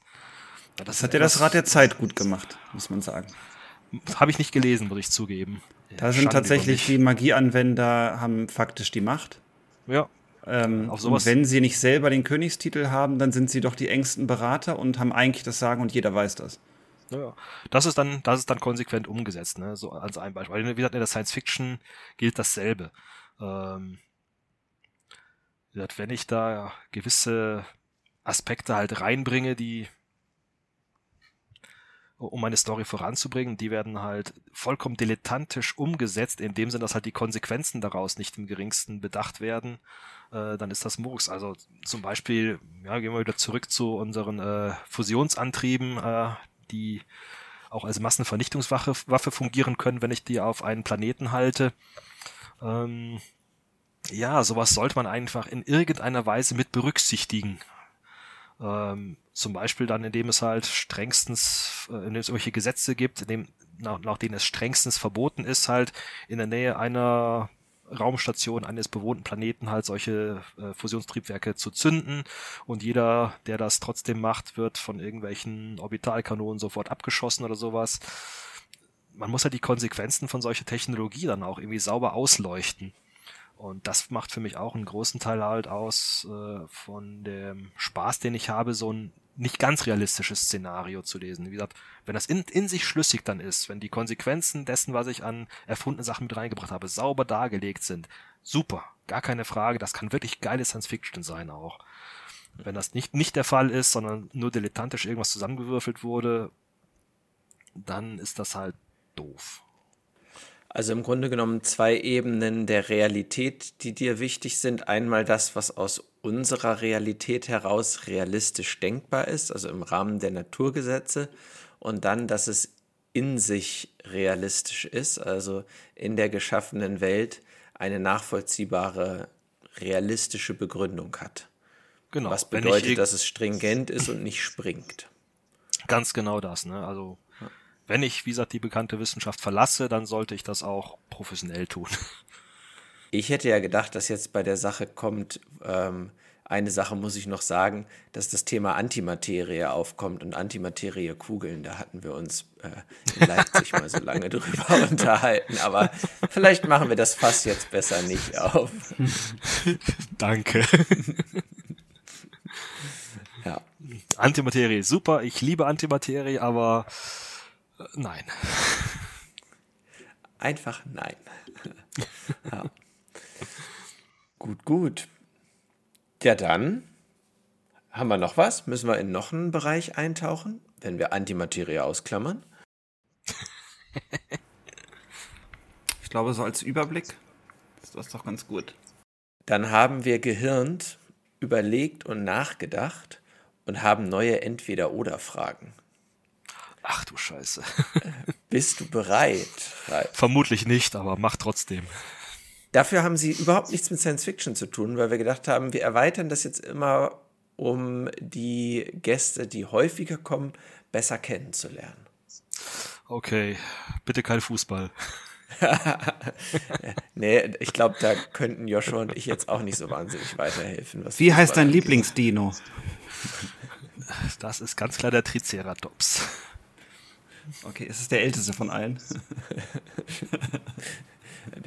Jetzt fehlt den meisten Zuhörern wahrscheinlich der Kontext, aber Ich nenne Ralf immer gerne Dino, Ach so, ja. weil er es mit neuen Technologien nicht so hat. Was aber eigentlich sehr sympathisch ist. Äh, Dankeschön. Die sind ja auch nicht immer gut. okay, Discord. entweder oder Fragen, Joshua, du oder ich? Du, Ich. Okidoki. Gut, Ralf. Berghütte oder Strandhotel? Strandhotel, Flugzeug oder Bahn? Bahn, Eule oder Lerche? Lerche, Metal oder Pop? Metal, Hund oder Katze? Katze. Das war's für dieses Mal schon. Wo ich da einige Einschränkungen. Also Bahn nur, wenn die Lokführer nicht streiken. Nachvollziehbar? Ich hätte gestern eigentlich mit dem Zug hierher fahren wollen, aber bäh. Und äh, Katze, ja, wäre schön, wenn ich nicht allergisch gegen die Viecher wäre. eine Sch- Katzen sind schmerzhafte Liebe. ich hörte davon. Das ist auch ohne Allergie so. ja, ja. Ja, wunderbar. Nächstes Mal Dann, muss ich mir irgendwelche Fragen für euch ausdenken hier mal als Rache oder sowas. Ja, mach das mal. okay, beim gut. nächsten Mal. Ja, Ach herrje. Und beim Hast du nächsten eine Mal Hausaufgabe? ziehen wir es durch und sprechen wirklich einen Podcast lang nur über Raketen. Okay, bereitet euch schon mal auf die Tsiolkovskische Raketengleichung vor. Äh, Du hast sie jetzt ja in dieser Folge schon ein paar Mal angeteasert und bei Raumschlachten auch. Ähm, beim nächsten Podcast will ich alles über diese Formel wissen. Alles klar. Okidoki, dann so viel für heute. Vielen, vielen Dank, dass du wieder dabei warst, Ralf. Bis zum nächsten Mal. Sehr Und- gerne, war, wir, war mir wie immer eine Freude. Ja, uns und den Zuhörern und Zuhörern sicherlich auch. Und äh, euch allen fürs Zuhören schon mal vielen herzlichen Dank. Äh, seid dann auch beim nächsten Mal wieder dabei bei der dann äh, 13. Episode vom Tricorder. Das war's mit der 12. Und alle, die noch nicht auf unserem Discord sind, schaut gerne mal in die Shownotes. Dort findet ihr den Link zum Discord und dort gibt es Raum für Kommentare, Anmerkungen und wie wir heute gehört haben, auch spannende Diskussionen über Faster Than Light Travel und andere Dinge. Ciao, ciao, bis zum nächsten Mal. ciao. Tschüss. Das war eine weitere Episode von Treecorder, dem Science-Fiction-Podcast von Joshua und Philip Tree. Alle Infos zu dieser Episode findest du in unseren Shownotes unter treecorder.de. Schön, dass du dabei warst und wir würden uns sehr freuen, dich auch bei der nächsten Episode wieder begrüßen zu dürfen.